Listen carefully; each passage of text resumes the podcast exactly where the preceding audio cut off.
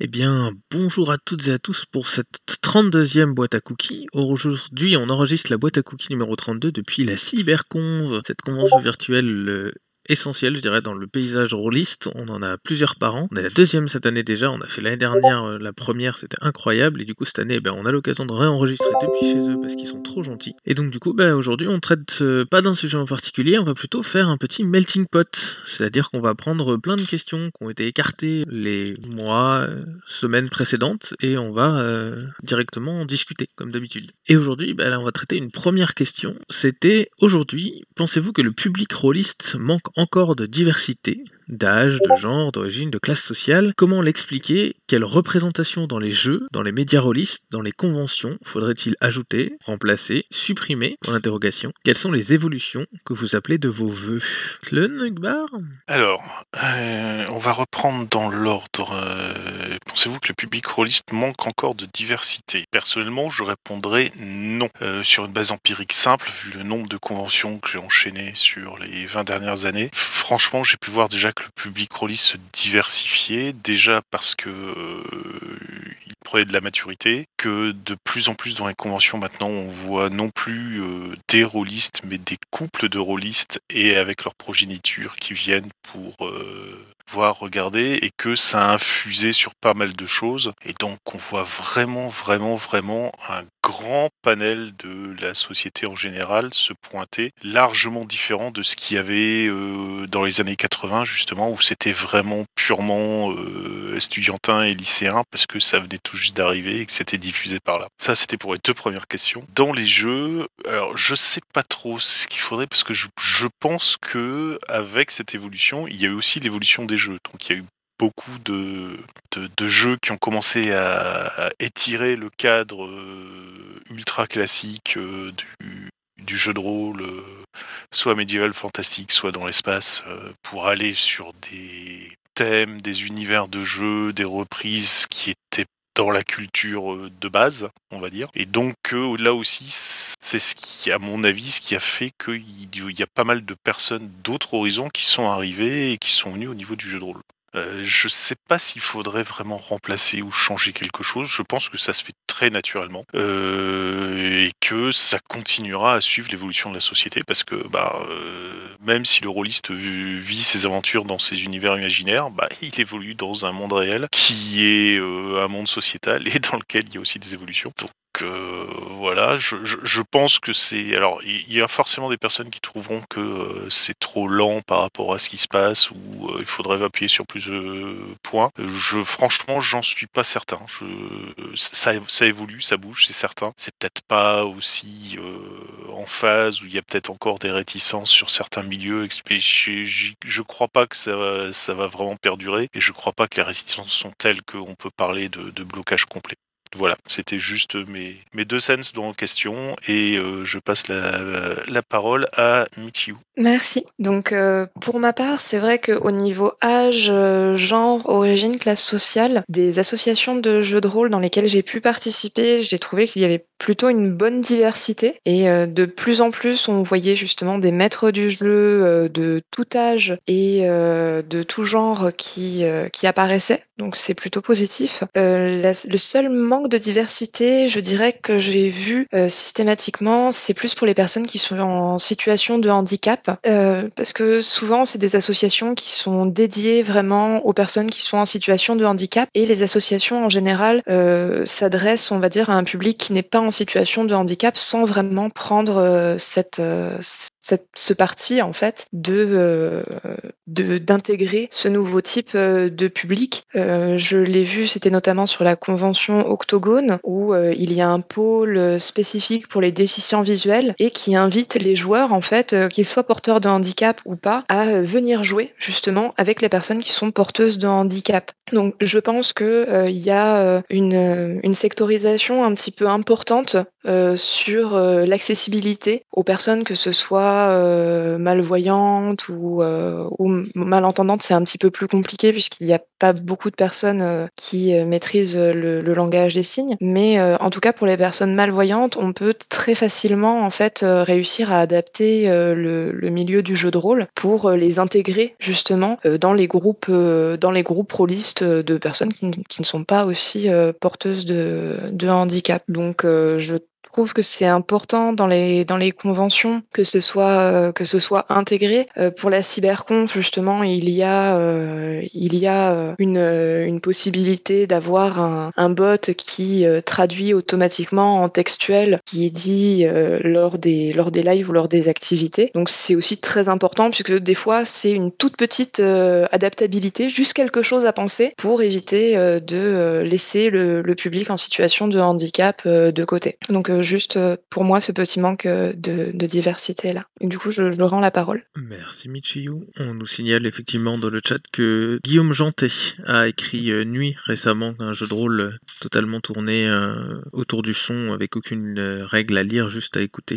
Et Tlun nous redonne son lien pour l'association des enfants aveugles, jeu de rôle avec des enfants aveugles et malvoyants. Un reportage qui est toujours d'actualité malgré le fait qu'il a été tourné il y a quelques années maintenant sur comment est-ce qu'on joue avec des enfants aveugles et malvoyants. Je pense qu'on va passer à la question suivante du coup. Question suivante, question 2 donc. Quel jeu, campagne, scénario, personnage prétiré, actuel play, article, etc. vous ont ouvert les yeux sur vos biais, stéréotypes et vous ont permis d'évoluer dans votre rapport à la diversité, que ce soit de système, d'univers, de scénario, de personnages, de genre, etc. Virgile? Euh, Alors moi il y a eu deux, deux, deux points. Euh, il y a eu tout d'abord Everway euh, à l'époque où il est sorti. C'était Everway, c'était une tentative pour Wizard of the à l'époque où ils, étaient euh, poussés euh, par Magic de d'essayer de, reconquérir un nouveau public rôliste et donc ils avaient reposé euh, des, des bases complètement ils étaient partis sur quelque chose de complètement différent. Donc le jeu n'a pas très bien fonctionné à l'époque, mais il y a beaucoup de réflexions dedans sur ben qu'est-ce que c'est,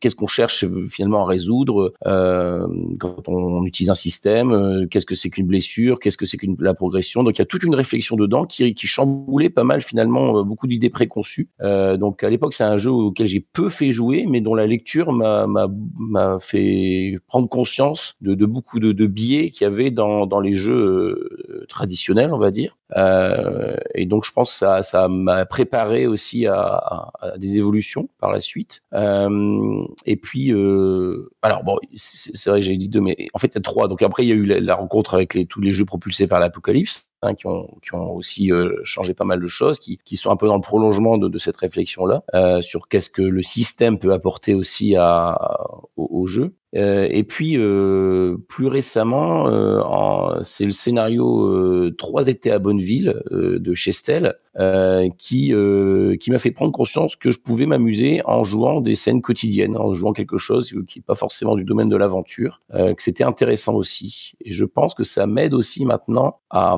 dans des jeux plus traditionnels à accepter des, des phases moins aventureuses.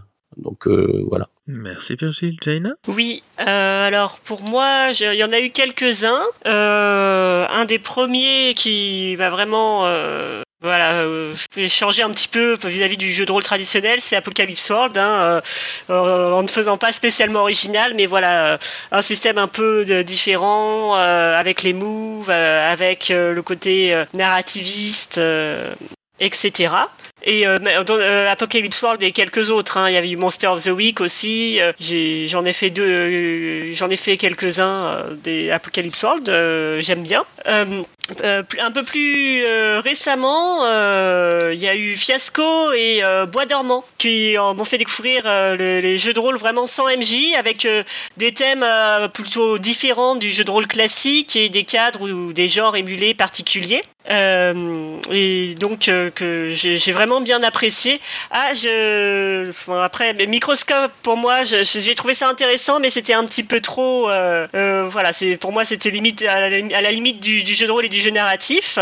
Euh, ce qui m'amène d'ailleurs euh, à mon troisième, euh, troisième type de jeu qui m'a un petit peu euh, fait, fait évoluer, c'est c'est pour l'arène et les autres jeux pour le drama qui sont pareil un peu à la limite entre le jeu de rôle et le jeu narratif, suivant comment on les joue et est-ce que est-ce qu'on va se faire des scènes, combien de temps on passe pour les cartes, etc. Mais le système de pour l'arène rend vraiment, en tout cas, le fait de créer une histoire à plusieurs, de créer des personnages, etc très accessible, quoi, comparé à un livre de jeu de rôle classique, même euh, relativement court. Donc, euh, pour euh, initier, initier des gens à ce type de jeu, ou pour entre guillemets se chauffer avant le début d'un jeu de rôle, ou pour voilà, il y a, tel et tel joueur qui sont pas là pour le jeu, le, la partie de jeu de rôle classique, bah, un petit pour le force de drama ou pour pour l'arène ou autre. Il y en a en plus plusieurs qui sont sortis sous format carte récemment. Il y a eu Rituel et Donjons et Siphon.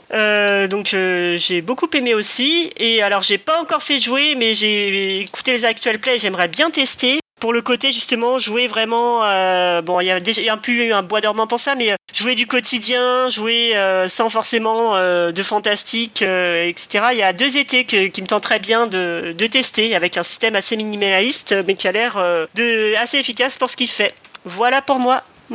Merci Jaina Cortex 13. Allez alors. moi il y a plein de plein de pistes qui m'ont fait découvrir plein de jeux et d'autres façons de jouer. Et euh, je rejoins euh, la précédente intervenante. Euh, Force de Drama, c'en est une, très grosse. ça m'a ouvert plein de, de portes. Et pardon, j'étais en train de monter les escaliers, je suis un peu essoufflé.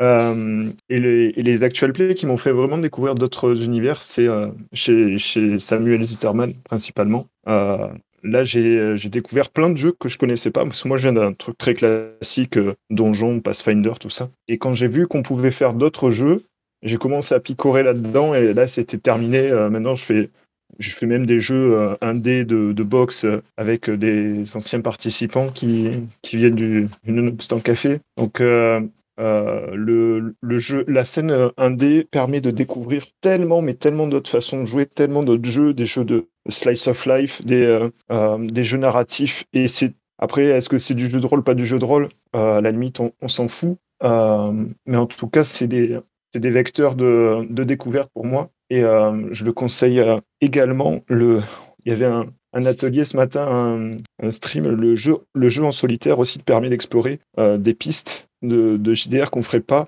avec ses potes ou avec euh, des joueurs comme ça. Euh, on peut vraiment explorer des, univers qu'on n'aurait pas osé parce qu'on est tout seul, on est chez nous, on a des systèmes et on peut, incarner d'autres types de personnages et d'autres types de fiction. Voilà, c'est tout pour moi. Merci Cortex 13, pardon. Nugbar? Alors, je, je, pourrais en raconter euh, des tonnes et des tonnes, mais je, voudrais surtout insister sur un jeu en particulier qui a eu l'avantage pour moi d'avoir de, de, me faire une double épiphanie qui s'appelle Sombre en fait, le jeu de rôle de Joanne Scipion, euh, où je me suis pris vraiment une claque la première fois où euh, j'ai joué avec, euh, en plus par l'auteur, ce qui est ce qui est quand même cool, et qui m'a vraiment révélé, vraiment en termes d'épiphanie, deux choses très importantes maintenant que j'essaye de conserver. Le premier, c'est que Yes, System Matters, quand on a un, des mécanismes de jeu portent ce qu'on veut euh, faire jouer dans son univers de jeu de rôle, c'est euh, ça démultiplie le, plaisir ludique qu'on peut y prendre. Et ça, c'était euh,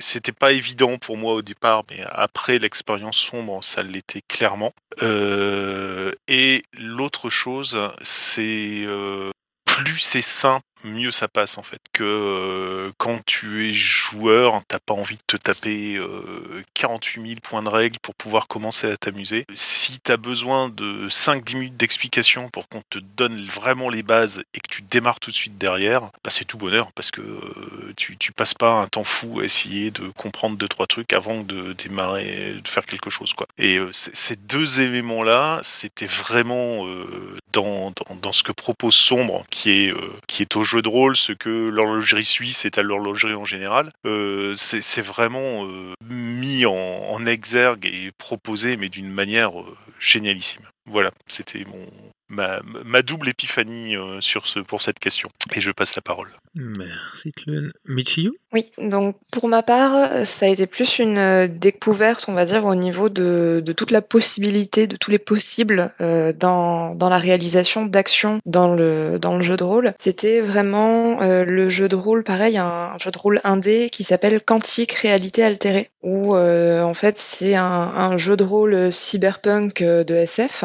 et en fait qui joue avec la physique quantique. Et en fait, euh, ça permet vraiment de, de mettre en fait euh, le nombre de possibilités, de les faire complètement exploser avec euh, toutes les toutes les ruptures, on va dire, du du continuum espace-temps, jouer en fait avec avec la science, que ce soit quelque chose qui soit connu au niveau de la physique quantique ou au contraire plus dans la découverte. Et ça, ça dépasse en fait vraiment ce qu'on a dans l'imaginaire en général. Ce que j'ai beaucoup aimé dans ce, dans ce jeu de rôle, c'est que ça a demandé un travail intellectuel beaucoup plus important puisque tout était possible en fait. C'est-à-dire que habituellement, on a tendance dans un, dans un jeu de rôle, dans un univers qui est défini, à se dire bon ben quelles sont les possibilités que j'ai et là, en fait, les possibilités sont, sont vraiment en fait infinies. Et, euh, c'est vraiment super, euh, super intéressant de, de, dépasser en fait ce qu'on imaginerait possible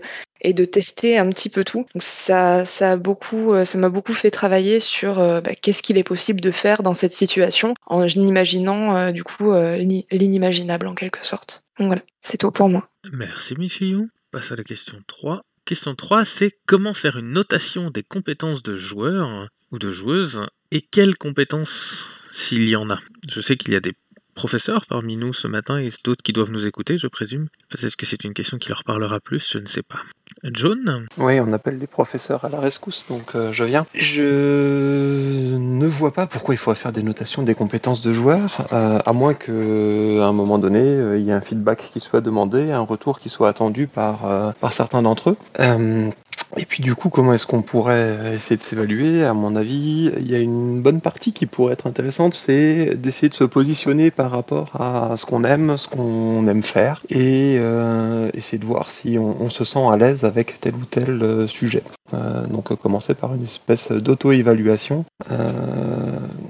Voilà, la grille de compétences, je suis en train de fouiller un petit peu sur ce qu'on pourrait mettre en place, mais effectivement, je pense qu'il y a quand même deux trois trucs qui peuvent être sympas et pour lesquels bah, on peut essayer de se renseigner, d'essayer de trouver un petit peu bah, qu'est-ce qui, euh, autour de la table, va faire un bon joueur. Euh, j'insiste bien sur ce autour de la table parce qu'on peut très bien avoir des, idées qui vont être extrêmement euh, différentes entre les gens. J'avais réfléchi à une époque à qu'est-ce qu'on pourrait mettre dans des débriefs de partie.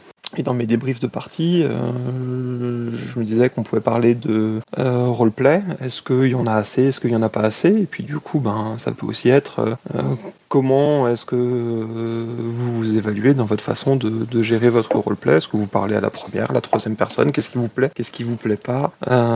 Voilà. Je pense pas qu'il faille mettre des notes, mais qu'il faille vraiment faire ressortir les idées de ben moi, qu'est-ce que où est-ce que je me sens à l'aise et où est-ce que j'aimerais peut-être me faire des progrès? Euh, l'investissement euh, qu'on a eu sur une partie, est-ce qu'on est intervenu euh, plus ou moins souvent. Est-ce qu'on a, est-ce qu'on a fait, est-ce qu'on était crevé tout simplement aussi Ça peut être lié à ça. Est-ce que on s'est senti intéressé par le sujet du de la partie Est-ce que j'ai l'impression de maîtriser les règles ou pas? Ça, ça peut aussi être une façon de, de s'évaluer en tant que joueur. Est-ce que je maîtrise les, règles générales du jeu? Est-ce que je maîtrise les règles de mon personnage?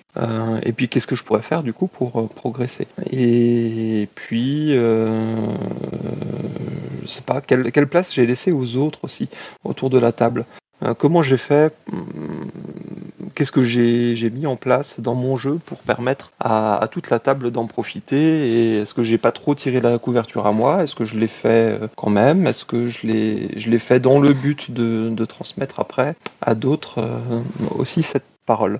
une éval, pour moi, j'arrive pas à le faire toujours. Hein, je, répète, je suis prof et je suis pas parfait. Mais elle doit permettre aussi à, la personne qui, s'évalue, qui s'auto-évalue ou qui se fait évaluer, de, voir un petit peu dans quel domaine il, est censé faire des progrès, il a envie de faire des progrès, parce que je répète, je mettrais plutôt en place une espèce d'auto-évaluation que une évaluation par les autres qui, à mon avis, n'a pas sa place dans un loisir. Euh, même si euh, moi j'ai fait du, frisbee, de l'ultimate frisbee, je terminerai là-dessus je commence à être long. Euh, en Ultimate Frisbee, à la fin des parties, les, deux équipes qui sont opposées se réunissent, on fait une ronde et puis on, discute de, la partie, de la maîtrise des règles, de la façon de jouer, de, l'investissement euh, de l'équipe adverse. Et les équipes se, se, donnent une note euh, d'esprit du jeu. Et on peut avoir perdu tous ces matchs et remporter la coupe de l'esprit du jeu parce que ben, on maîtrise le jeu, parce qu'on est, euh, on était à fond dans chaque partie, même si ben, on débute et que face à nous, il y a des gens qui physiquement étaient, étaient meilleurs, euh, plus d'entraînement. Voilà. Et je pense qu'on peut être un excellent joueur parce qu'on est motivé, parce qu'on est, on a envie de, faire des trucs, même si on rate tous nos jets de dés, même si on n'a rien compris à, l'histoire, même si on était complètement crevé. Et, et voilà. Je vais m'arrêter là-dessus. J'ai déjà été beaucoup, beaucoup trop long. Mais non, John. Merci en tout cas.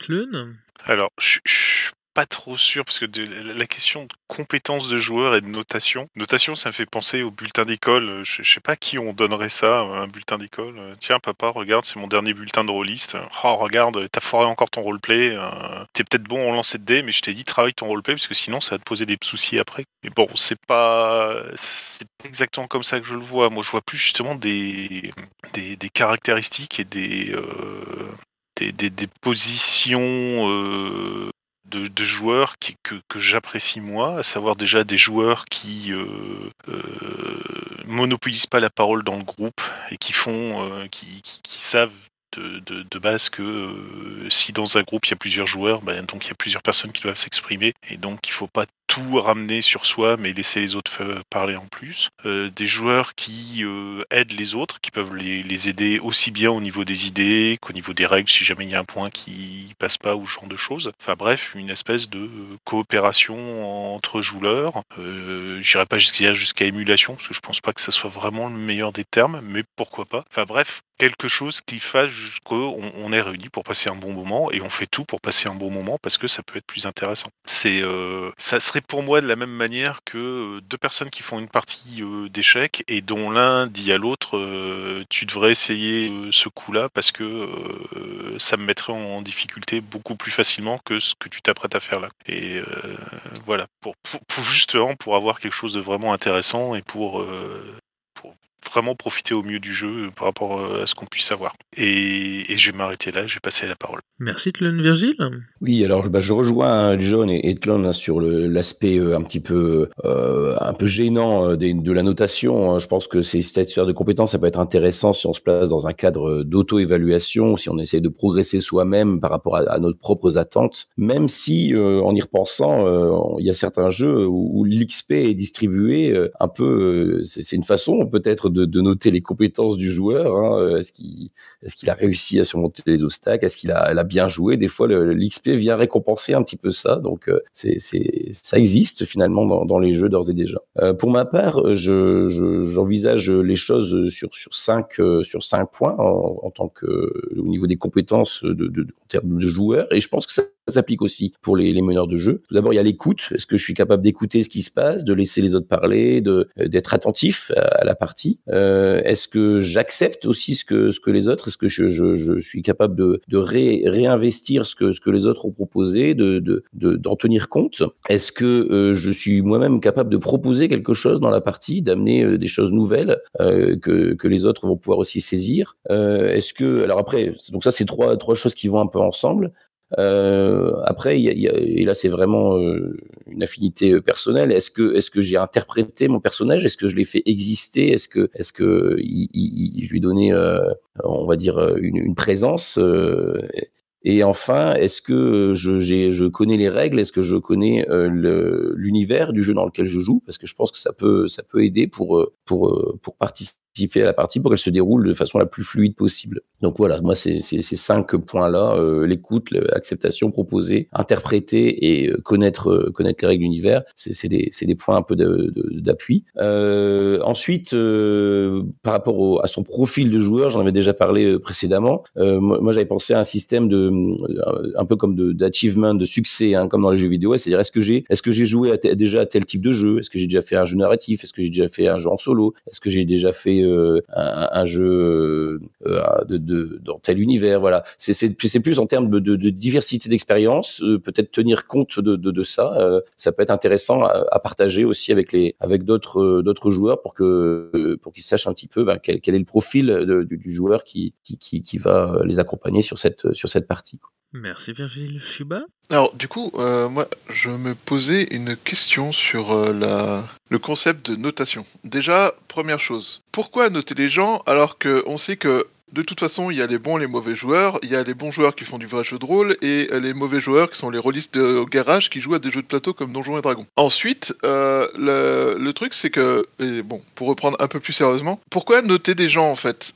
Quel est l'intérêt? Quel est le Enfin, y a la plupart des joueurs, de toute façon, viennent pour jouer, pour le plaisir de passer un bon moment, passer un moment avec des amis, euh, faire un espèce de jeu de société avec des amis où ils peuvent interpréter d'autres personnages. Honnêtement, quelqu'un qui me dit alors maintenant je vais vous donner vos notes, ça va très mal passer à la fin d'une partie si moi je suis venu pour m'amuser. Parce que je suis pas, on n'est plus à l'école, parce que je, on n'est plus, euh, enfin, et parce que la personne qui va donner les notes, quel est son, son niveau de validité pour estimer la correction que tu as à jouer, comme, euh, comme tu joues ou pas, euh, comment elle va pouvoir justifier que oui, oui, oui, non, tu es un mauvais joueur parce que si, si, si, mais non, non, c'est juste que c'est pas compatible avec ta façon de jouer, point barre, fin de l'histoire. Sachant qu'en plus, l'un des problèmes principaux, c'est chacun a sa vision différente du jeu de rôle. Chacun joue comme euh, il veut jouer. Clairement, il n'y a pas de raison de noter. Et par contre, la, question de la notation des joueurs, c'est un, problème qui existe depuis euh, très très très longtemps, en particulier en convention,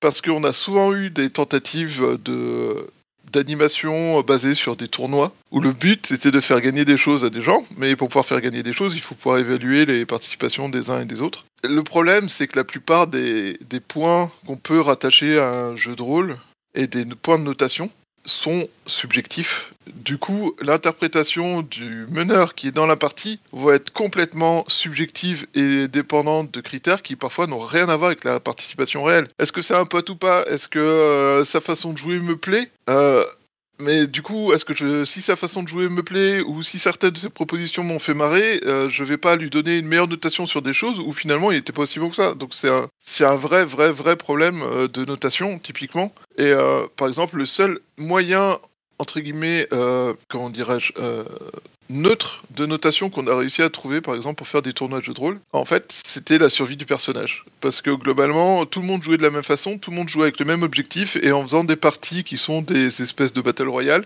au moins, il y avait une notation qui avait un côté euh, absolu et euh, objectif ton personnage est mort euh, parce que euh, ben, t'as fait les mauvais choix ou euh, ton personnage n'a pas réussi et du coup c'est ça a un côté comme ça qui est binaire et qui est beaucoup plus simple à gérer que des notations objectives où lui je vais lui mettre 3 en interprétation alors lui je vais lui mettre 4 elle je vais lui mettre 2 je sais pas pourquoi mais je vais bien trouver après quand j'expliquerai ou elle je vais lui mettre 5 et donc voilà où on sait pas pourquoi le 3 le 4 le 2 le 5 sur quoi c'est basé, sur euh, des choses qu'on a, qu'on a retenues, mais parfois tu as des joueurs qui sont des supporters, entre guillemets, qui sont là en support et qui permettent aux autres de mieux jouer, l'air de rien. Donc euh, les autres vont briller et eux ils vont être invisibles, alors qu'en fait la partie a très bien fonctionné grâce à leur travail. Et euh, donc c'est un, un, vrai, c'est un vrai problème et c'est une vraie question la notation. Et du coup la réponse la principale c'est pourquoi vouloir noter en fait? Quel est l'intérêt, quel est le gain? Et selon quelle légitimité?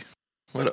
Et je vais passer maintenant la parole à Michiu. Merci. Donc, pour revenir un petit peu sur ce que disait Shuba, effectivement, il y a des fois des tournois. Euh, je pense notamment au Festival international des jeux où euh, il y a une forme de, triathlon en fait de jeux de rôle sur le, vendredi soir, samedi soir et dimanche soir, et où les joueurs et les maîtres du jeu en fait ont des, des cartons en fait de notation à la fin de la partie pour euh, justement pouvoir gagner des lots. Donc, le maître du jeu note les joueurs et les joueurs notent, je crois, les autres joueurs et le maître du jeu. Et euh, effectivement, il y a différentes euh, compétences, on va dire, qui sont, euh, qui sont proposées. Donc, par exemple, sur le maître du jeu, c'est est-ce qu'il va bien avoir maîtrisé le sujet de son, de son scénario? Est-ce qu'il a réussi à rendre la chose immersive? Ou est-ce qu'au contraire, on a eu un petit peu de mal à le suivre, on comprenait pas où est-ce qu'il voulait aller? Et pour les joueurs, c'est est-ce que la personne a équilibré son temps de parole ou est-ce qu'elle a mobilisé 100% du temps de parole? Est-ce que la personne euh,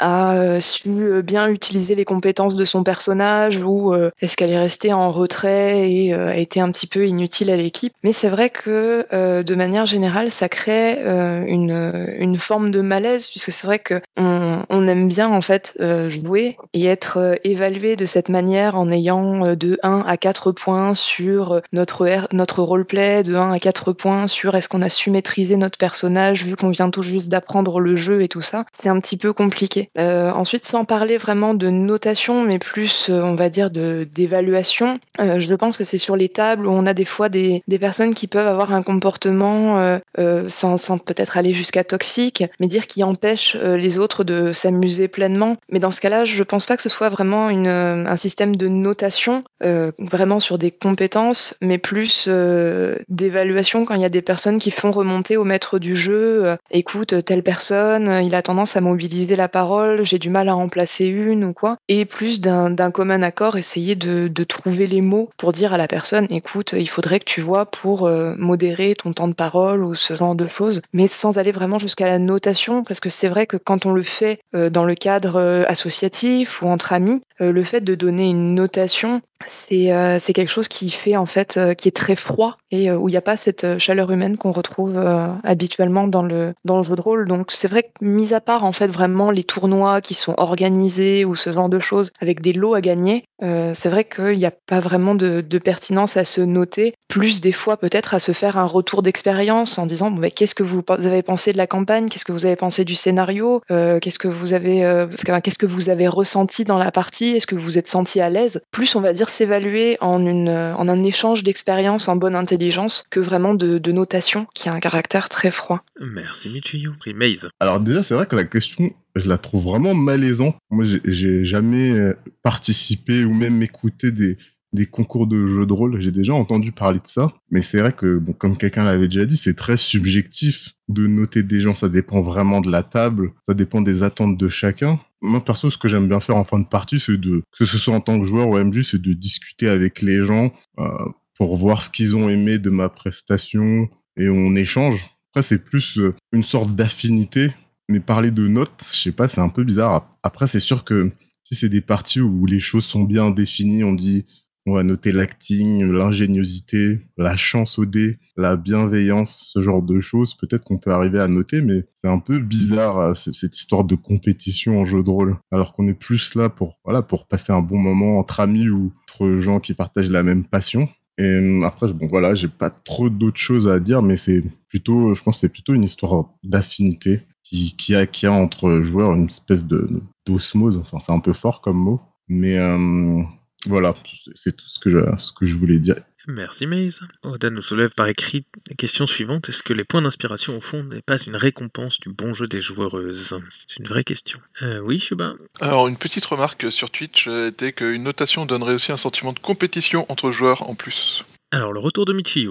Euh, justement, pour répondre à cette, euh, à cette question sur Twitch, euh, c'est vrai que quand on est dans le cadre de la compétition, qu'il y a quelque chose à gagner, il y a aussi le fait de se dire comment je vais noter les autres vu que moi je veux gagner. Donc, il y a aussi des personnes qui peuvent être de, de, mauvaise volonté, on va dire, dans ce, dans ce type de notation parce que eh ben, ils, veulent gagner, donc ils vont ils vont pas mettre peut-être tous les points à une personne, même si elle le mérite. Donc, c'est vrai qu'il y a aussi un côté malaisant sur, sur les critères de notation, si c'est pas pas fait par un jury dans le cadre des tournois, mais par les autres joueurs qui s'autonotent entre eux, euh, il peut y avoir euh, une envie de compétition comme ça et, vraiment qu'il y ait un, malaise et que le sentiment de compétition prenne le pas sur l'objectivité de la notation. Merci Michiou. Kanjar Ouais, alors moi pour cette question, je voudrais vraiment un peu évacuer la notion de la compétition justement par le fait d'éviter que la notation se fasse par le biais des autres. C'est-à-dire le, effectivement le fait de noter les autres c'est quelque chose qui peut être assez, assez dérangeant, un peu malaisant. En revanche, l'auto-évaluation, ça n'a rien de malaisant dans le, dans le fond. Et c'est intéressant d'avoir, d'avoir éventuellement une, une liste de compétences qui peuvent être propres à chacun, chacune, euh,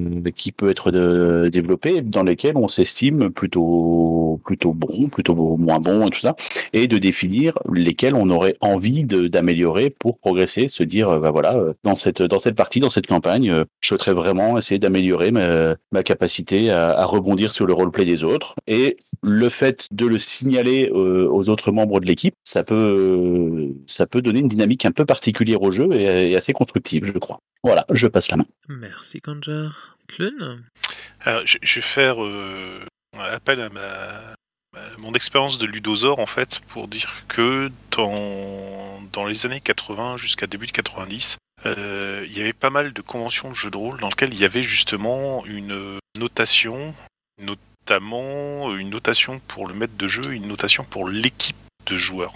Euh, voire quelquefois d'un joueur, mais j'ai rarement vu que ce soit sur un seul joueur par rapport à ça. Et c'était pas les personnes qui se notaient eux-mêmes en fait, c'était euh, les organisateurs qui avaient euh, un panel de juges et les juges tournaient de table en table pour euh, prendre des notes sur ce qu'ils voyaient, etc., etc. Alors pour moi, ça a le même rapport que le patinage artistique en compétition en fait. Il y a des critères purement techniques, en effet, mais il y a des trucs qui sont totalement subjectif et on pourra pas faire autrement que ça. C'est pas le truc que j'apprécie le plus et j'ai surtout l'impression que grosso modo euh, à partir du milieu des années 90 euh, ça, a périclité pour ne plus avoir que des, conventions dans lesquelles on fait une partie de jeu de rôle pour s'amuser. Maintenant, euh, je comprends très bien qu'il y en a qui aiment bien aller dans ce genre de choses par but de compétition parce qu'ils ont envie de, de, ou de montrer quelque chose, ou de briller, ou de se prouver quelque chose par rapport au jeu. Et je vois pas pourquoi j'empêcherais des gens de le faire si c'est ce qu'ils ont envie de faire. Maintenant, que ce soit pas imposé, certes, d'accord, s'ils ont envie de faire dans leur coin, aucun souci avec ça. Voilà, tout ce que j'avais à rajouter. Merci, Tlun. Maze Oui, euh, du coup, pour les points d'inspiration, moi je dirais que en fonction de la mécanique du, du jeu, si on veut par exemple promouvoir euh, je sais pas les descriptions ou le RP ou le drama, on peut dire euh, que euh, en fonction de ce que font les joueurs, peuvent avoir un petit avantage s'ils utilisent bien la mécanique, s'ils font bien ce qui est proposé. mais on peut imaginer, on peut définir ce qu'on veut récompenser en fait. Ça peut être pas mal pour un peu typer son, son, son jeu. Donc, sans parler de bien jouer, mais de bien de bien jouer à la proposition, en fait, plus que de bien jouer. C'est un peu relatif, mais voilà, c'est tout ce que je voulais dire. Merci Mace. June Je rallume des torches et je sors des fourches aussi. Mais je, je pensais euh, player skill et caractère skill aussi. Et j'étais en train de me dire, ben, en fait, il y a des gens qui, qui estiment qu'ils ont bien joué quand leur euh, personnage a réussi des trucs, tout simplement. Euh, et d'autres, ils estiment que ben, c'est aux joueurs de faire tout le taf. Et on va du coup avoir un certain nombre de, de difficultés à d'autres moments aussi pour l'évaluation. ne serait-ce que parce qu'il y a des gens qui ne sont pas du tout à l'aise euh, et ou qui ne voilà ne jouent pas du tout de cette façon-là aussi. Euh, est-ce que vraiment on est obligé d'évaluer des compétences de joueurs dans, dans le cadre de, gens qui qui ne se enfin qui estiment que le jeu c'est vraiment du, du, caractère skill euh, aussi et puis le résultat des dés et pour euh, paraphraser euh, un grand penseur euh, qui s'appellerait Shuba, quand on joue un, un, jeu de plateau plutôt qu'un jeu de rôle, ce qui est une autre façon de faire du jeu de rôle pour moi. Petite torche quand même, petite fourche aussi. Fourchette. Merci John. Je rappelle que la boîte à cookies c'est avant tout de l'amour et de la gentillesse et du partage d'expériences. Ne sortez pas les fourches et les torches. Sortez les câlins et les biscuits. Ou les cookies. Ou ce que vous aimez manger. Offrir aux gens. Je pense qu'on va passer à la question 4, du coup. Question 4 qui est la suivante. Avez-vous déjà cherché à changer les proportions d'âmes et de d'hommes et de femmes autour d'une de vos tables de jeu? Dans quelle direction et pourquoi? Et comment avez-vous fait concrètement? Maze? Oh, du coup, bah, ça va être pas très long, mais non, j'ai jamais, jamais fait ça. Je, tant que je m'entends bien avec euh, les gens, tant que c'est, euh, tant qu'il y a de la bienveillance et qu'on est dans le même délire, euh, peu importe. Voilà, c'est tout. Merci. Maze Yannick?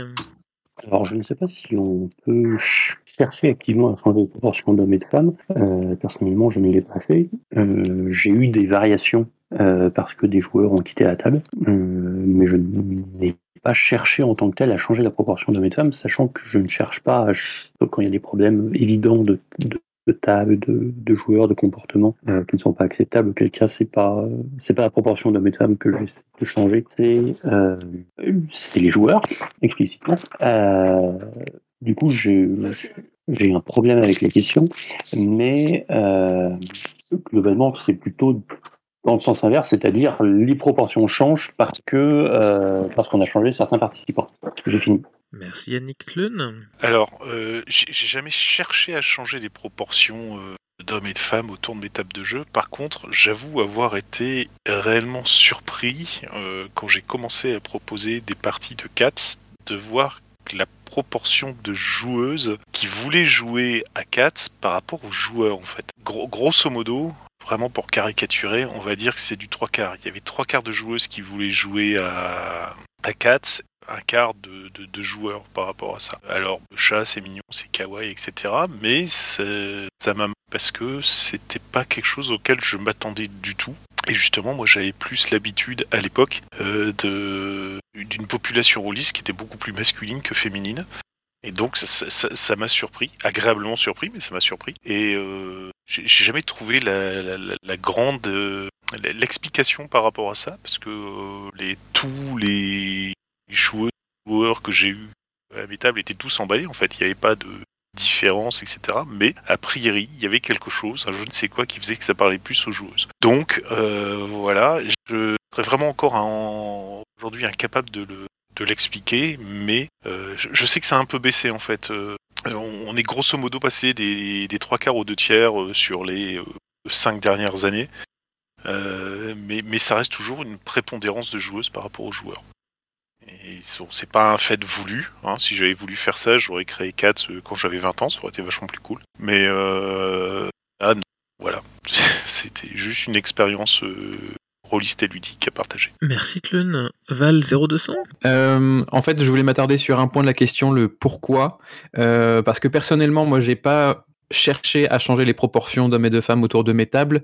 En fait, j'ai- juste suivis au fur et à mesure. C'est-à-dire que j'ai commencé au début le jeu de rôle avec euh, beaucoup de, filles et de femmes autour de mes tables de jeu. Puis euh, petit à petit, euh, ça a été beaucoup de garçons. Et maintenant, on a de temps en temps un équilibre et de temps en temps un petit déséquilibre selon mes tables. En revanche, la question se pose beaucoup et revient parfois dans l'actualité concernant les actual play et la représentation donc dans, dans le jeu de rôle et l'actual play donc c'est le jeu de rôle streamé re- rediffusé et donc là forcément il y a une question de représentation qui se pose euh, parce que effectivement je fais la différence moi en euh, avec mes parties perso où effectivement je, je vais jouer avec euh, mes, mes joueurs et je vais pas forcément chercher ou en tout cas si je vais chercher à changer les proportions ça va être une démarche de ma part. En revanche l'actual play qui est une représentation du jeu de rôle euh, et euh, qui a pour but d'être diffusé sur internet ça peut être intéressant justement de faire l'effort surtout quand on a du budget euh, de faire un casting et de faire en sorte qu'il y ait euh, une parité homme-femme autour de la table de jeu. Parce que là encore une fois l'actual play c'est un exercice un petit peu différent du jeu de rôle. Ça peut être un exercice différent du jeu de rôle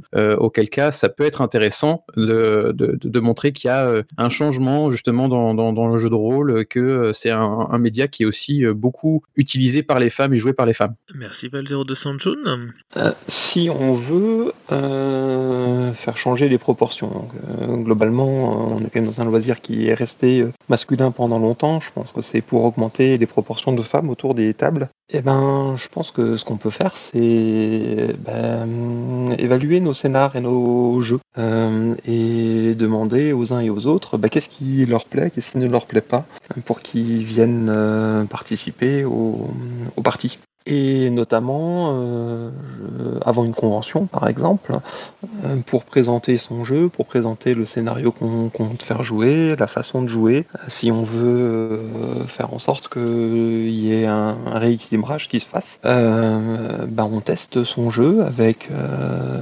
le, le, public classique qu'on connaît, avec nos amis, avec nos proches, on leur demande ce qui leur plaît, ce qui leur plaît pas, on essaye pourquoi pas de faire jouer euh, d'autres personnes avant et, de voir qu'est-ce qui les intéresserait, qu'est-ce qui ne les intéresserait pas. On peut aussi aller jeter un œil à ben, qui est venu euh, jouer à quoi et, à la fin se dire ok ben cette session elle a attiré essentiellement euh, tel public, cet autre tel autre public et essayer de voir ben, qu'est-ce qu'il y a comme différence entre les unes et les autres. Ça peut être qui l'anime, la personnalité du, du maître de jeu peut jouer euh, un, rôle là-dedans, euh, son identité aussi, qui il euh, quelle image il a autour de lui. on peut aussi aller jeter un œil à bah, qu'est-ce qui a été proposé, quels jeux ont, attiré le plus certains publics. moi, je sais que quand je faisais des, que je réfléchissais à des scénarios de convention ou de d'initiation, bah, je me demandais qu'est-ce qui pourra plaire au public cible.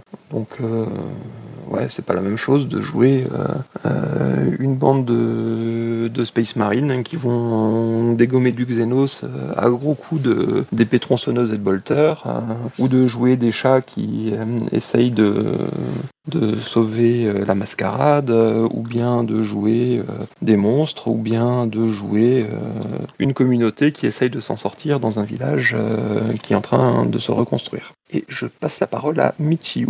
Oui, je reviens juste sur ce qui a été dit. C'est vrai que moi, personnellement, euh, sur mes tables de jeu, c'est plus euh, selon la motivation des personnes. Je, je le fais vraiment euh, indifféremment de, de leur genre. C'est vraiment s'il y a des personnes qui sont intéressées, on va dire, c'est les, les premiers qui sont arrivés ou après description du jeu, c'est ceux qui se montrent le plus intéressés. ce qui fait que sur les tables, j'ai pu avoir des tables avec majoritairement des femmes ou majoritairement des hommes sur, euh, sur Innominé Satanis et euh, pareil sur The Witcher. Mais euh, vraiment, le genre n'a jamais été pour moi un critère de recrutement puisque dans, dans les associations dans lesquelles je me suis investie, il y avait toujours beaucoup d'hommes et beaucoup de femmes et ils s'inscrivaient en fait tout simplement selon leurs envies. Donc j'ai jamais dit non, j'ai déjà trop de femmes ou trop d'hommes à la table, donc je te prends pas, j'attends qu'il y ait une autre proposition. C'était vraiment sur l'idée de qui était intéressé et qui était motivé. Ensuite, c'est vrai que quand c'est entre amis, quand c'est entre nous, euh, on peut euh, tenir compte de ce genre de choses. Ensuite, c'est vrai que dans les, dans les podcasts ou euh, dans toute production qui est à destination du public, on peut avoir effectivement ce, ce travail en fait de dire bah, on va essayer de représenter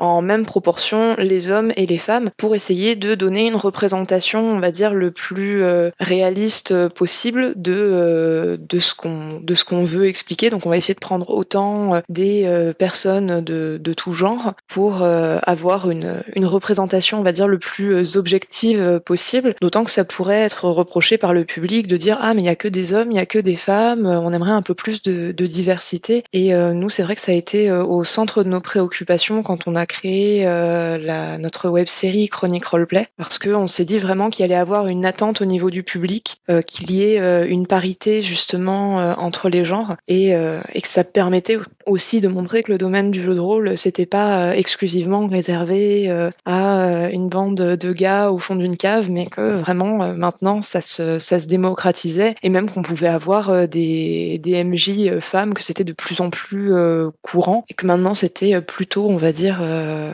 équilibré. Donc euh, c'est vrai qu'il y a une attente quand on a une production audiovisuelle ou même un podcast d'avoir euh, d'avoir une diversité des genres. Mais quand c'est entre amis, on a, enfin pour moi, en tout cas, j'ai jamais ressenti de, pression sur ce point-là, de dire attends mince combien j'ai de personnes de chaque genre? C'était vraiment selon selon la bonne volonté. Merci Michiyu. Boulash. Bonjour tout le monde. Ben, je vous, enfin, j'approuve tout à fait ce qui a été dit avant. Merci des interventions.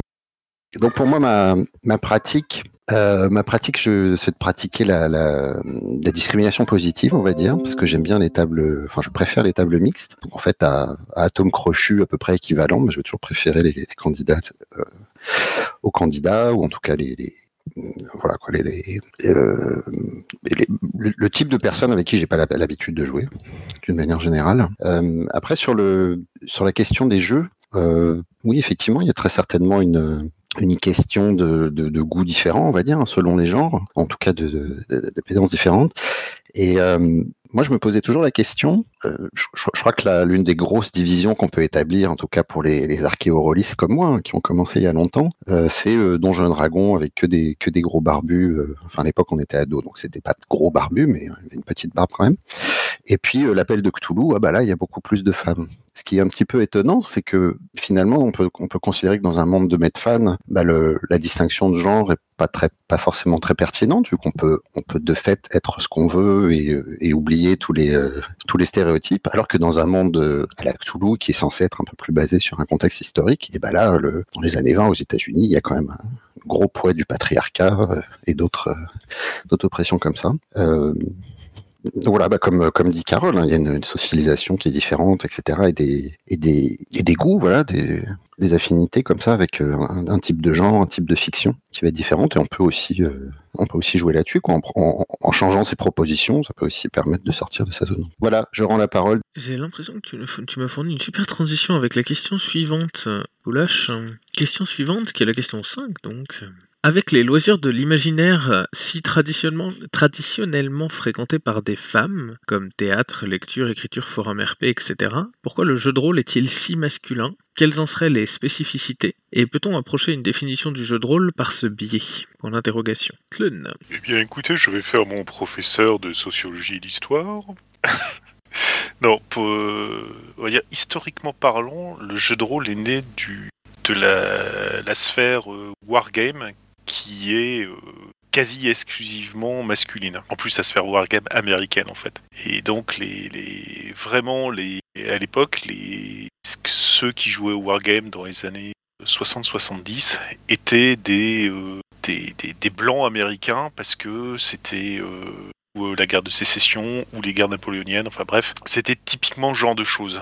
Il y avait bien eu un moment qui a eu une espèce de d'extension de, de l'univers de, historique du wargame pour commencer à taper dans des trucs autres, mais bon, ça n'avait pas. Et, et, le jeu de rôle est, parti de cette communauté-là, et donc est parti avec ces fondements-là, en fait. Euh, déjà, petite chose, le jeu de rôle est parti sur la base Heroic Fantasy, donc médiéval fantastique, parce que euh, la, guerre du Vietnam était encore très proche et euh, on pouvait pas euh, prendre des trucs wargame aussi proches que ça parce que c'était encore euh, très marquant au niveau de la société américaine. Et donc les rôlistes sont plus partis dans quelque chose qui était neutre, genre ben, l'univers de Tolkien, parce que ça, ils ne voyaient pas mettre un truc historique aussi proche. Mais bon, voilà, ça c'était fin de la parenthèse historique. Et, donc, comme ça a démarré dans ce milieu-là, ça a infusé dans un autre milieu qui était le milieu geek, qui était euh,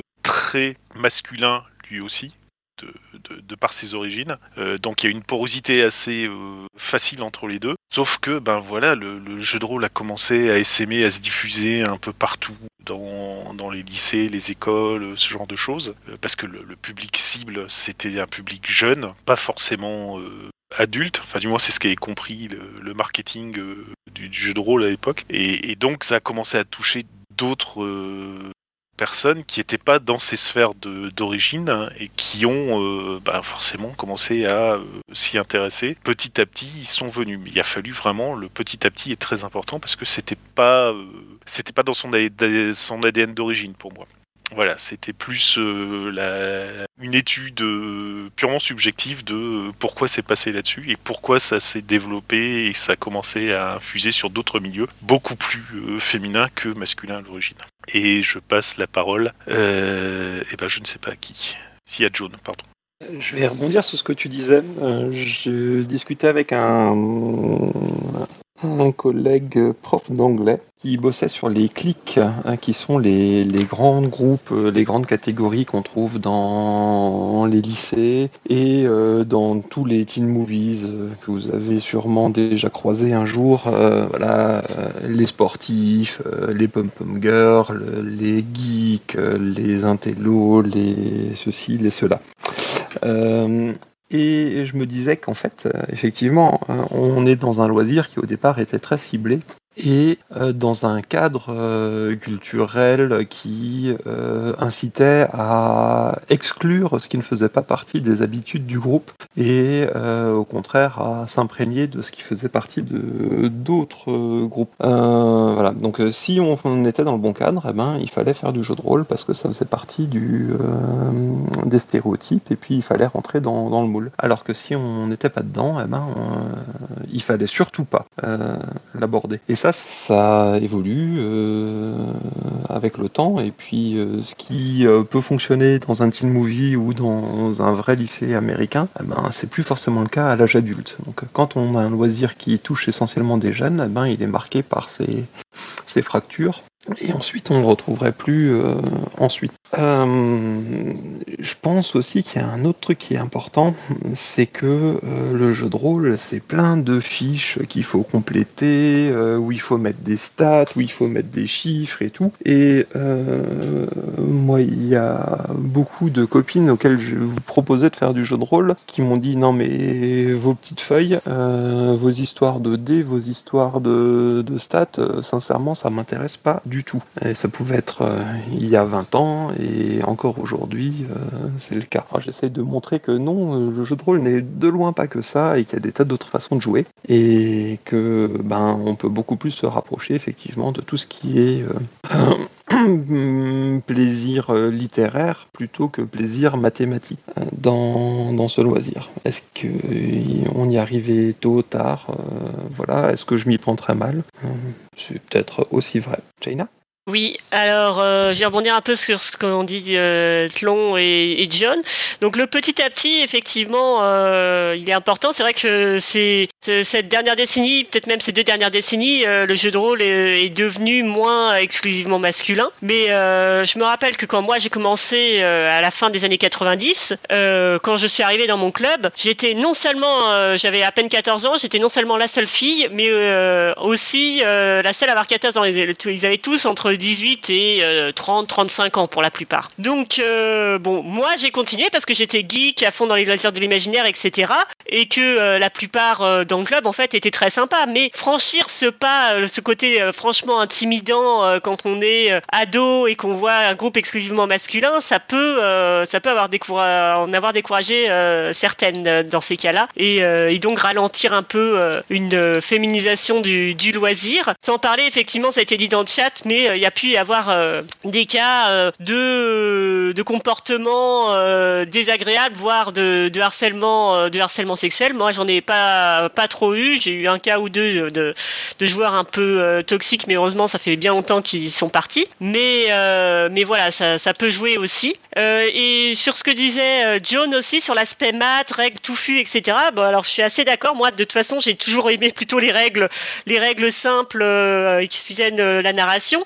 mais je pense aussi que le côté euh, maths, statistiques, etc. Et on, parlait tout à l'heure de socialisation euh, différenciée. On sait que euh, on, mène plus facilement les garçons vers les maths. on considère que c'est entre guillemets leur domaine, etc. Alors que les filles, elles sont plus naturellement littéraires. Les maths, c'est moins leur truc. et alors qu'on sait, voilà, on, fait, on, donne le même exercice à faire à un garçon et à une fille en leur disant à l'un que c'est des maths, l'autre c'est du dessin. En fait, on obtient des résultats différents. La psychologie joue beaucoup. Donc voilà, je pense que ça peut être des facteurs explicatifs mais que euh, effectivement avec la multiplication des, jeux de rôle, euh, des univers différents, euh, des systèmes de règles moins touffus pour ceux qui veulent, etc. Ça permet de, changer, changer les choses et ça va dans, le bon sens, j'ai l'impression. C'est tout pour moi.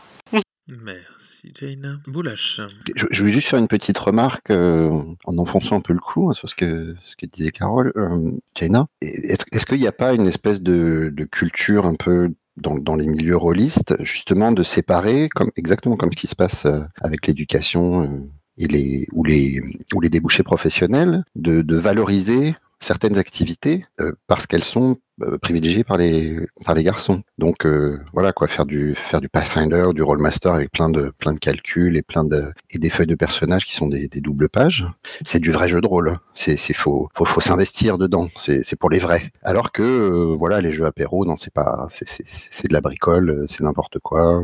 C'est puis, puis de toute façon c'est pas du vrai jeu de rôle. Donc je, pense que là, il y a aussi une, réflexion, enfin, qu'on peut se faire tous hein, sur bah, peut-être que peut-être qu'essayer de mettre les gens et les pratiques dans des cases, ce serait déjà ce serait déjà un pas en avant vers bah, on va on va respecter tout le monde de la même manière et et puis voilà quoi, et respecter tous les tous les goûts. Voilà, c'était juste ma petite remarque. Merci Boulash. Virgile? Oui, moi je me demandais dans, le prolongement sur la réflexion sur les stéréotypes de genre, si euh, il y a, je sais pas, il y a peut-être 30 ans, euh, le fait que les, les, jeux de rôle étaient très portés sur le combat, euh, ça n'a pas du coup attiré peut-être plus un public masculin qu'un public euh, féminin qui, était peut-être moins, euh, euh, qui était peut-être découragé, je dirais peut-être par la, pression sociale, culturelle, enfin d'aller vers ce type de choses. Peut-être que les, les, jeux de rôle avaient une image très belliciste euh, voilà, très axé sur le combat. Euh, je pense que ça a pas mal évolué, euh, notamment euh, avec le, jeu vidéo. Je pense que ça a été aussi une façon bah, de, de, de, se rendre compte que bah, de, de, dédramatiser aussi, je pense pour les, les, les, filles, de se dire que bah ouais, elles pouvaient elles pouvaient bien s'amuser à, à, taper, à cogner. voilà, il y a, je pense qu'il y a pas mal de, filles qui jouent à des jeux vidéo assez violents aussi, quoi. Donc, je pense que ça ça ça aidé peut-être à, à, se débarrasser petit à petit de ce, de, de ce stéréotype-là. Je sais pas. C'est une, une piste peut-être. Je sais pas. Merci Virgile. Val 0200 J'ai l'impression que le jeu de rôle, comme beaucoup de médias qui sont considérés comme faisant partie de la culture geek, de la sphère geek, on sort à peine aujourd'hui, c'est euh, dix dernières années, on sort à peine justement d'un d'un milieu euh, très masculin euh, avec un machisme rampant et qui effectivement s'est retrouvé dans le jeu de rôle, mais dans tous les autres médias geeks. Euh, dans le jeu vidéo, on en sort un petit peu. Dans le jeu de rôle, on y sort un petit peu parce que c'est des médias qui sont poreux. Et le commentaire de Jaina m'a rappelé que justement le, le, le, fait que d'être une femme et d'arriver dans un milieu qui est uniquement masculin, ça peut être une barrière déjà parce que en fait on voilà on, est la seule représentante à ce moment-là c'est une, ça m'a rappelé donc euh, une question précédente justement à savoir comment on peut faire changer euh, euh, la proportion d'hommes et de femmes autour de la table. Et il y a justement des soirées jeux de rôle que j'ai vu organisées dans certains magasins de jeux qui étaient euh, réservées aux femmes. Alors c'était plus dans une démarche de créer un safe space justement pour qu'elles puissent se mettre à ce loisir euh, euh, de manière sécurisée. mais voilà, ça, ça, fait partie justement de, de ce genre de mesures qu'on peut prendre pour apporter plus de femmes dans le média. Merci Val 0200 Boulache. Eh bien, euh, je voulais juste rajouter, alors, encore une fois, tout en confirmant ces, ces idées sur le, sur le, la culture geek, etc. Je me demandais également, parce que je relisais là, la description que tu as faite des, des loisirs de l'imaginaire si fréquentés par les femmes, théâtre, lecture, écriture, forum RP, ben, ce sont des ce sont des médias où on peut pas se faire couper la parole. Et est-ce que le, le, le, mode de fonctionnement principal d'une partie de jeu de rôle euh, classique, hein, c'est-à-dire une conversation entre plusieurs personnes, avec éventuellement une, une personne d'autorité, le, le, ou la MJ, euh, ben, est-ce que c'est pas justement par euh, par euh, structurellement avantageux pour les hommes qui ça c'est des choses qui sont qui sont déjà établies, étudiées hein, dans, dans un cadre comme ça social de, de réunion de travail ou autres, les femmes se font plus couper la parole, elles causent moins, etc. Leurs points de vue sont moins, pris en compte. Donc est-ce que structurellement, il n'y a pas justement déjà une, situation où, le, une femme va se retrouver en situation entre guillemets de, faiblesse, ou en tout cas moins, moins en mesure de, donner son avis, de participer, etc. Donc euh, voilà, petite réflexion sur la, culture et puis les genres de, règles qu'on peut, peut instaurer à une table, peut-être pour éviter ce genre de choses. Merci Boulash. On va passer à la question 6 alors. Question 6, la technologie, outil pour provoquer du jeu ou épine dans le pied du scénario. La personne nous dit Je pense entre autres à la mascarade dans Vampire où n'importe qui peut filmer n'importe quand, ou les enquêtes ultra facilitées par, par le mode de recherche internet et on trouve. Michiou. Euh, pour moi, en fait, la technologie, c'était plus un, outil dans mes scénarios, puisque euh, moi je fais surtout masteriser du Innominé Sataniste, et euh, qui se passe déjà à une époque où le téléphone existe, où on peut effectivement filmer, où on peut faire des recherches sur Internet. Et en fait, quand je prépare mon scénario, je vais effectivement faire des recherches Google, je vais autoriser mes joueurs à faire des recherches sur Google, parce que j'aurai déjà sélectionné un petit peu les mots-clés qu'ils peuvent rechercher et voir ce qu'ils peuvent essayer de trouver de la même manière, quand je leur donne une adresse ou un endroit, ils sont autorisés à aller sur Google Maps, à essayer de, voir avec, avec Street View pour essayer de se repérer et de préparer un petit peu, on va dire, leur plan d'attaque. Et j'utilise en fait cette cette technologie dans la rédaction de mon, scénario pour euh, essayer un petit peu de, préparer euh, le, le, terrain. Euh, quand je vois des, des personnages qui veulent aller se mettre, par exemple, en planque devant Notre-Dame, eh bien, je vais faire des, des, recherches pour savoir un petit peu quelles sont les rues par lesquelles ils peuvent s'échapper, tous les transports en fait qu'ils peuvent rencontrer.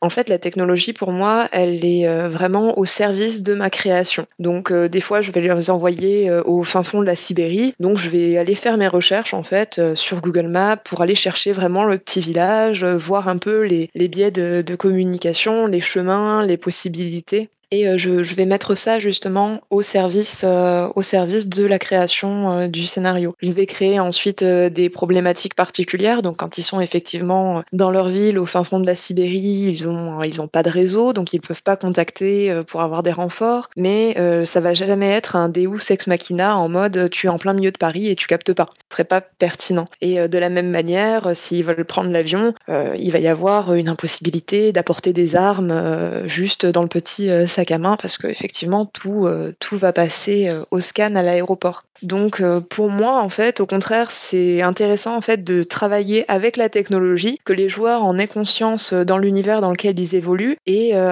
et justement qu'ils puissent l'utiliser. Au contraire le fait qu'ils puissent l'utiliser en fait en direct dans la partie, ça a un côté pour moi qui est extrêmement immersif. Ils vont faire les recherches comme leur comme leur personnage fait les recherches et ça a un côté je pense très satisfaisant et très immersif euh, pour les joueurs. Merci Michio. Yannick? J'aurais tendance à dire que la perspective dans laquelle est utilisée la technologie euh, dépend beaucoup de l'optique dans laquelle on joue. Euh, c'est-à-dire que si on est dans une optique, disons plutôt classique, de secret à maintenir, pas de brouillard de guerre, mais il y a un scénar, il y a des pistes, les joueurs ont des choses, les personnages ont des choses à découvrir, et le MJ essaye de maintenir un peu les choses cachées le temps que euh, le bon moment narratif arrive avec les bonnes informations et que ça crée de, l'événement. Euh, effectivement, l'utilisation de la technologie de façon incontrôlée peut gêner le MJ. Euh, par contre, si on est dans une optique un peu plus moderne, notamment dans les, jeux hyper modernes de type jouer pour voir ce qu'il va se passer, ça donne beaucoup de jeux. pour reprendre l'exemple qui est cité en sujet, euh, si, une, si un PNJ a filmé un vampire en train d'étreindre quelqu'un ou de, boire du sang sur quelqu'un, euh, ok, euh, c'est un problème, comment est-ce que les PJ vont le régler? Pour moi, c'est une bonne occasion de les envoyer chercher des, fans d'urbex et des fans de, de dans des endroits improbables comme, je sais pas, des clubs de jeux de rôle gothiques et faire des choses rigolotes avec. Alors évidemment, par contre, l'utilisation de la technologie par les personnages, on pourrait le voir d'ailleurs en méta, euh, peut avoir un effet d'accélération sévère des scénarios. Euh, donc il faut un peu savoir doser ou préparer les choses, ou accepter de se laisser embarquer, entraîner et de filer, euh, filer avec l'eau, et puis on accélérera le scénario, et puis on jouera la suite plus, plus vite. par ailleurs, utiliser la, la technologie de l'époque comme on l'utilise à l'époque, euh, a aussi un effet de crédibilisation du monde, puisque à partir du moment où, par exemple, on joue à un jeu d'anticipation euh, dans les années 90, éventuellement on n'a pas Internet, euh, mais si on joue dans les années 2010, on a Internet, et donc on a le droit de se lâcher complètement là-dessus. et le fait que les personnages disposent des mêmes outils que les joueurs signifie que inversement les joueurs disposent des mêmes outils que les personnages et donc ont le droit de se lâcher complètement sur l'utilisation d'Internet, des recherches intelligentes, etc. voir des trucs un peu state of the art, euh, c'est-à-dire les IA, euh, les analyses de données, et ça peut donner des choses assez rigolotes, y compris ça peut demander beaucoup plus de boulot au MJ pour avoir des données à exploiter. J'ai fini. merci Yannick. Clone À mon avis, la technologie c'est un très bon moyen pour, deux choses en fait, pour une immersion dans l'univers de jeu et en tant qu'épée de Damoclès dans d'autres univers de jeu. Alors, je développe. Immersion parce que si justement, euh, comme on l'a dit auparavant, on fait jouer à une époque différente, par exemple au sortir de la Deuxième Guerre mondiale, et qu'on commence à euh, faire une une enquête, bah justement, d'un seul coup, euh, pas moyen de faire une recherche sur Internet, faut se déplacer pour aller voir des gens, faut consulter des archives par pied, pas moyen d'appeler des gens en direct avec le téléphone portable parce que bah, le téléphone, il y en a pas beaucoup, faut aller dans un café ou aller chez quelqu'un qui l'a, ce genre de choses. Donc ça, ça met en défaut les, les réflexes qu'auraient euh, les joueurs euh, du temps présent par rapport à ce qu'ils sont en train de jouer. Et donc ça participe à l'immersion que tu as euh, dans l'univers de jeu. Euh, formidable épée de Damoclès aussi, parce que justement, dans des jeux comme Vampire, euh, c'est un très bon moyen pour mettre les joueurs face à, ce qu'ils pourraient faire en, se lâchant pour bien montrer que oui, rien t'empêche en pleine nuit d'aller prendre un humain pour aller lui, lui, vider de son sang, mais que euh, si tu fais ça euh, dans les Champs-Élysées, ben, tu auras au moins euh, quatre personnes qui vont te filmer en direct live et que ça va streamer euh, sur tout, sur à peu près euh, n'importe quelle plateforme. Donc, et en plus, ça peut être aussi un très bon élément pour euh, gérer des PNJ. Si on prend un vampire qui est euh, qui a plusieurs siècles derrière lui, voire plus d'un millénaire, euh, à quelqu'un qui a vécu aussi longtemps que ça est forcément pas euh, euh, à même de pouvoir vraiment voir les pour lui qui sont téléphones portables, les caméras, internet, etc. Et donc de faire des erreurs qui seraient en fait pour nous des erreurs de débutants, mais parce que lui, il n'en a absolument pas la conscience pour l'instant par rapport à tout ce qu'il a vécu jusqu'à maintenant. Et donc ça peut donner des éléments très intéressants dans certains scénarios. Donc c'est vraiment pour moi euh, une mine d'éléments, de, ressorts de scénarios, de, pousser les joueurs à essayer de retrouver ou de compenser ce qu'ils pourraient avoir maintenant mais qu'ils n'ont pas parce qu'ils sont dans un autre euh, univers de jeu à une autre époque. C'est quelque chose dont il faut absolument pas se passer qui peut être vraiment très intéressant. Et euh, je te rends la parole, Asgard. Merci, Tlun. On a Cortex 13 qui nous écrit que la technologie pour lui c'est du pain béni parce que ça va beaucoup plus vite et qu'il peut du coup euh, aussi euh, entre guillemets piéger les joueurs, ce qui n'est pas le cas bien sûr parce que c'est en plein con consentement, mais pouvoir euh, aussi permettre aux autres de, de, chercher les joueurs, de les, de les traquer, de les espionner. Ça ne fonctionne pas que dans un seul sens, puisque du coup on a, on a l'avantage pour les joueurs, mais on a aussi l'avantage pour leurs antagonistes, pas dire ennemis. John euh, ouais, je disais qu'on peut aussi. Euh, il y a plein d'autres technologies hein, que les technologies euh, du multimédia, Internet et autres. en tout, ce qui concerne les enquêtes policières, sincèrement, un vampire qui, qui, tue trois personnes dans une ville, je pense que les enquêteurs vont être très nombreux et puis qu'on va chercher des, des tas et des tas d'indices, de preuves, de textiles, de traces et autres, et que là, du coup, moi j'ai un peu de mal dans certains mondes ultra technologiques et ultra modernes à ce qu'on échappe systématiquement euh, au contrôle. Euh, typiquement une bande de Shadowrunners euh, qui passent leur temps à, défourailler à tout va. j'ai du mal à imaginer comment ils peuvent échapper aux, nuées de drones, à la surveillance généralisée, au panopticon qui existent sur place. À Eclipse Phase où on envoie des nuées de nanobots récupérer le, les moindres traces d'ADN sur une scène de crime, j'imagine aussi que ça doit être relativement euh, compliqué d'échapper à, la justice. Donc, euh, quelle place on va mettre euh, aussi pour tout ça? Et ce qui me plairait bien aussi dans tout ce qui est préparation, j'imagine très bien, et je partirai un peu des idées de Michiu euh, de tout à l'heure, des joueurs qui iraient chercher plein d'infos sur le net et qui ensuite des boules quelque part, eh ben, euh, entre euh, le passage de la bagnole euh, Google Street View et, aujourd'hui, il peut s'être passé des tas de choses, il peut y avoir des travaux, on a pu réaménager les lieux, il peut y avoir des nouveaux, des nouvelles entreprises qui sont à côté, il peut y avoir un autre groupe qui s'est installé, et ça me paraît du coup très sympa aussi de, de montrer le décalage entre, bah ouais, vous avez tout fait en virtuel, mais dans la vraie vie, il s'est passé chose et pouvoir réagir à tout ça. Euh, on récupère toutes les photos de l'entreprise pour connaître leurs intérieurs parce que ils ont un jour fait une vidéo de présentation de, leurs locaux. Et ben entre temps, non, euh, les bureaux ont été réaménagés, euh, c'est plus un open space mais on a recréé des cloisons. Parce qu'il y a eu une, épidémie euh, qui se transmettait par euh, voie aérienne et du coup on s'est dit ce serait bien d'avoir des murs qui séparent les, gens, euh, par exemple. et il y a des tas du coup de choses qu'on peut, qu'on peut mettre en route. provoquer du jeu avec la technologie, c'est aussi se rappeler que ben, plus on a des outils qui sont complexes, plus ils sont fragiles et ça peut donner des tas et des tas de nouvelles situations de jeu. Et je rends la parole.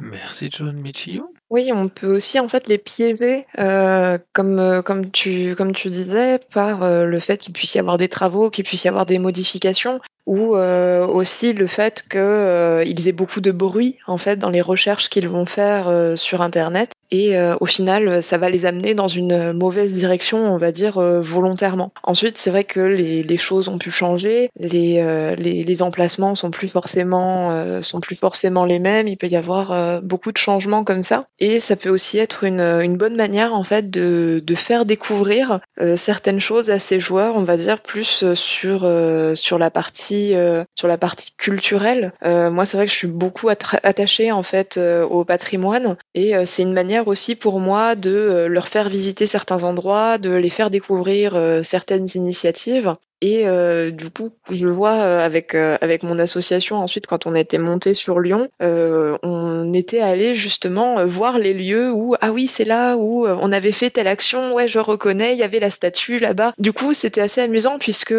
ça a fait des, des, souvenirs même de jeux de rôle a posteriori qui s'étaient qui s'étaient ancrés justement sur, sur des points de repère. Et en général, quand j'ai des joueurs à moi qui partent, qui partent sur Paris, ils m'envoient toujours des, des photos des emplacements où ils ont, euh, où ils ont visiter en fait avec leur euh, avec leurs joueurs. Donc ça fait une immersion et ça fait même des souvenirs, on va dire un peu euh, un peu plus plus. Donc euh, c'est vrai que c'est super intéressant de se baser sur le réel quand c'est possible. En tout cas moi dans le cadre d'INS c'est c'est possible et justement de les de les faire un petit peu reconnaître des fois des emplacements qu'ils connaissent, certaines habitudes qu'ils ont et les utiliser pour justement tout mettre au service du scénario. Merci Michio. Akiro. Bonjour.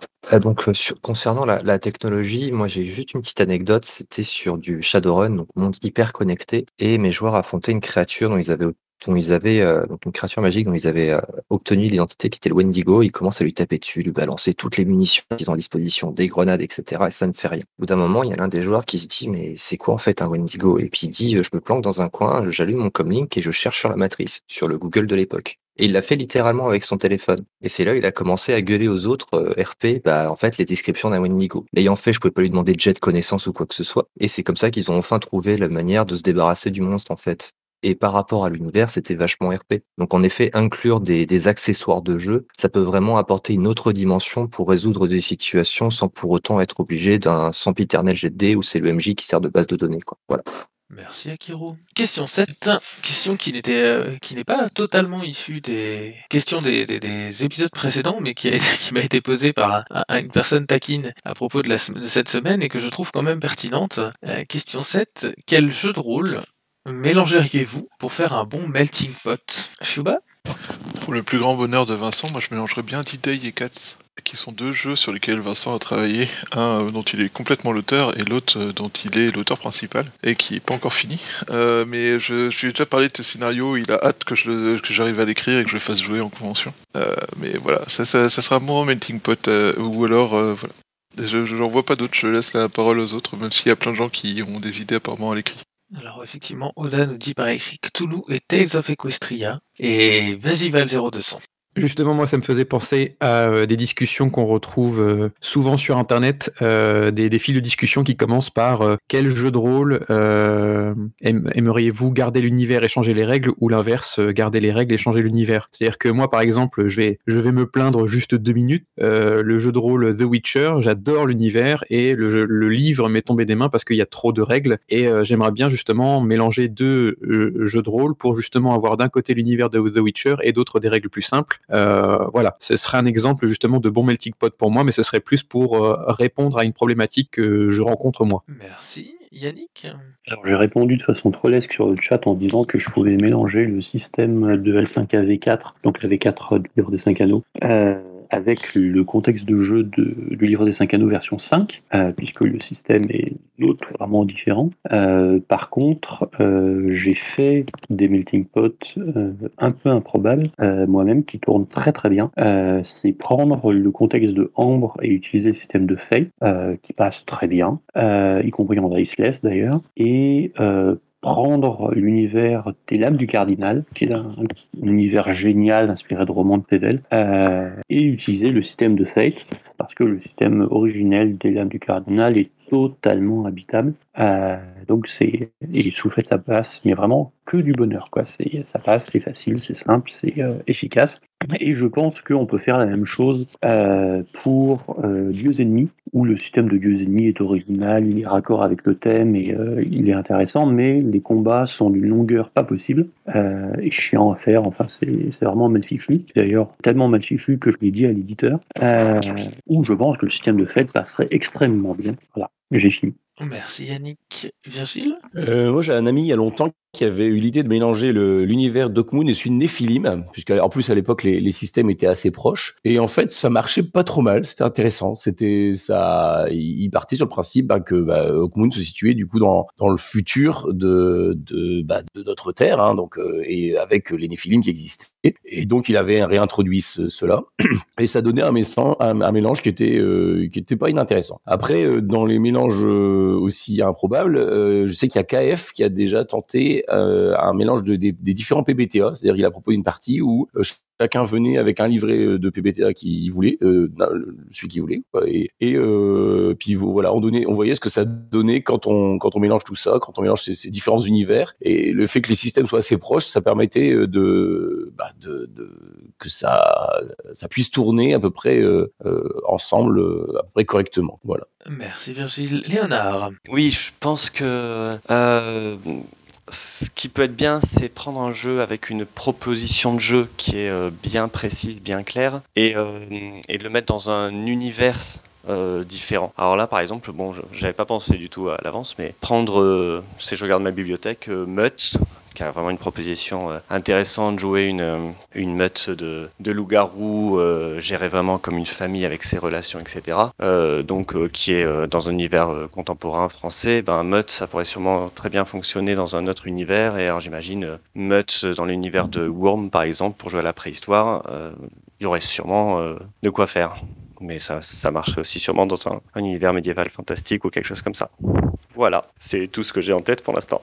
Merci Léonard. Alors il y a eu euh, de nombreuses propositions par écrit, euh, diverses et variées. Euh, J'en cite quelques-unes comme ça.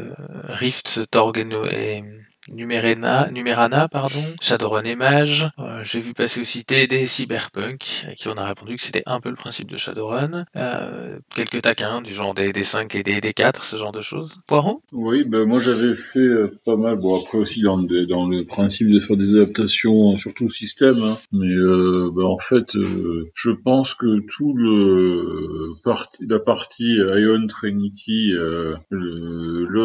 l'univers pas connu de White Wolf, euh, qui est un peu plus super héros et euh, surnaturel, euh, enfin héroïque. Effectivement, euh, je pense qu'il se survivrait bien à, être traduit, soit en fait, soit en en abstract donjon peut-être, pour avoir euh, quelque chose de plus, euh, de plus gérable, plus vivable que la partie, euh, comment dire, le système un poil lourdingue du monde des ténèbres euh, sur lequel on- il, était, il était basé de base, faire quelque chose de plus, plus léger, plus, euh, plus élégant dirons-nous. Mais après c'est pas.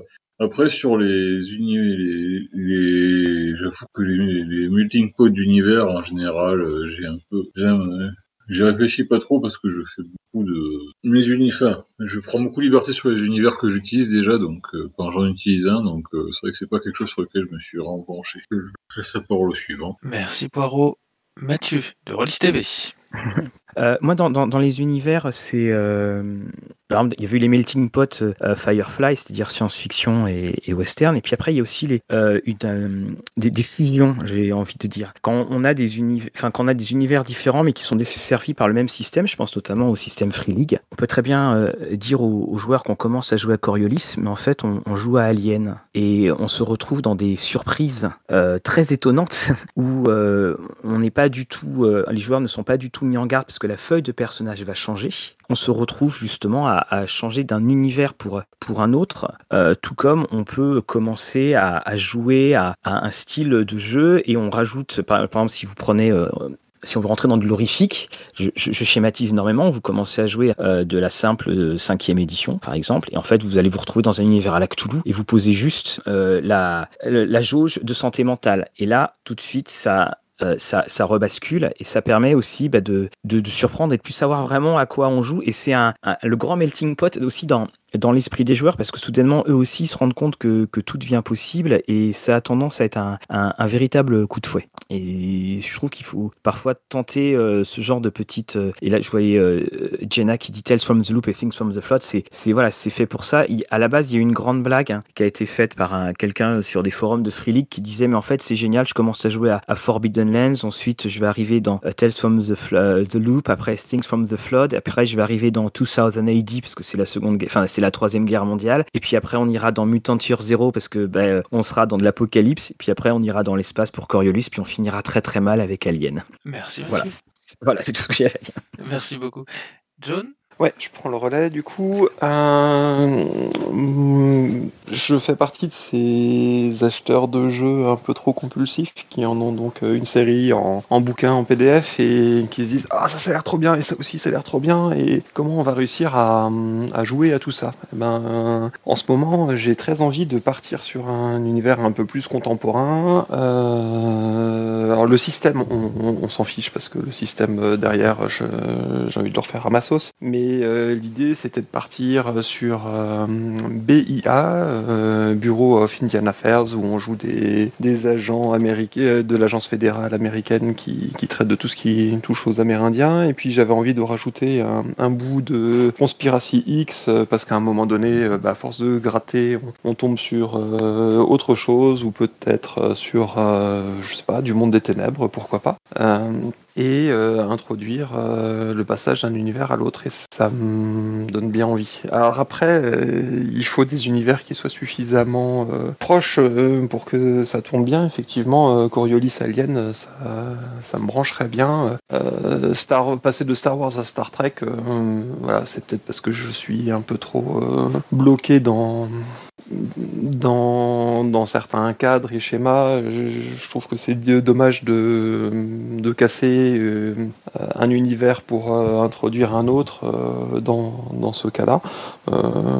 J'aurais, voilà, si dans Le Seigneur des Anneaux d'un coup on arrivait dans, dans Gloranta ou bien dans, euh, je sais pas moi, un quelconque monde de, D&D, je trouverais ça aussi dommage euh, parce qu'ils sont suffisamment riches pour qu'on puisse rester dans l'un ou l'autre, ou l'autre, pardon. Euh, mais il y a moyen de, faire des trucs sympas, effectivement passer dans l'univers de Innominé Satanis, par, par exemple, ça peut, pourrait être aussi rigolo à partir d'un autre type de jeu. Quoi. Euh, ça rajoute des twists et puis ça permet de créer un univers original. Il y a des tas de gens qui, qui proposent des tas et des tas d'idées dans ce, dans ce sens-là. Euh, je pense aussi à ce que nous disait très souvent Virgile déjà, où, il faisait de l'archéo roll history et où il essayait de trouver les liens qui existaient entre un jeu et un autre jeu en termes de système de règles, en termes d'univers. Eh ben, euh, si, on fouille un petit peu, ben on se rend compte que ben, évidemment il y a des liaisons qui existent entre les uns et les autres et que c'est du coup très facile de pouvoir faire ce, cette liaison. J'en ai terminé. Merci John. Alors on va s'arrêter là. Je suis désolé, je presse un petit peu la fin parce qu'il faut que je file à la tournée des stands de la Cyberconve. Donc euh, on va s'arrêter là pour aujourd'hui. Merci à toutes celles et à tous ceux qui ont participé. Merci à ceux qui avaient posé des questions les semaines précédentes. C'était vraiment très cool de vous avoir tous ici. Merci à la Cyberconve évidemment euh, d'avoir permis tout ça aujourd'hui. Euh, vous retrouverez le, le- replay évidemment sur le Nobstant Café comme d'habitude en suivant nos réseaux sociaux. Et je voulais juste faire une petite inclusion à nos amis de Chronic Roleplay avec qui on a partagé un stand et qui vont le partager aussi qui sont vraiment des gens super. Alors n'hésitez pas à aller voir leur teaser. Bon, moi je file parce qu'il faut que j'y aille, on va me grogner dessus après. Bonne semaine à tous, on vous aime.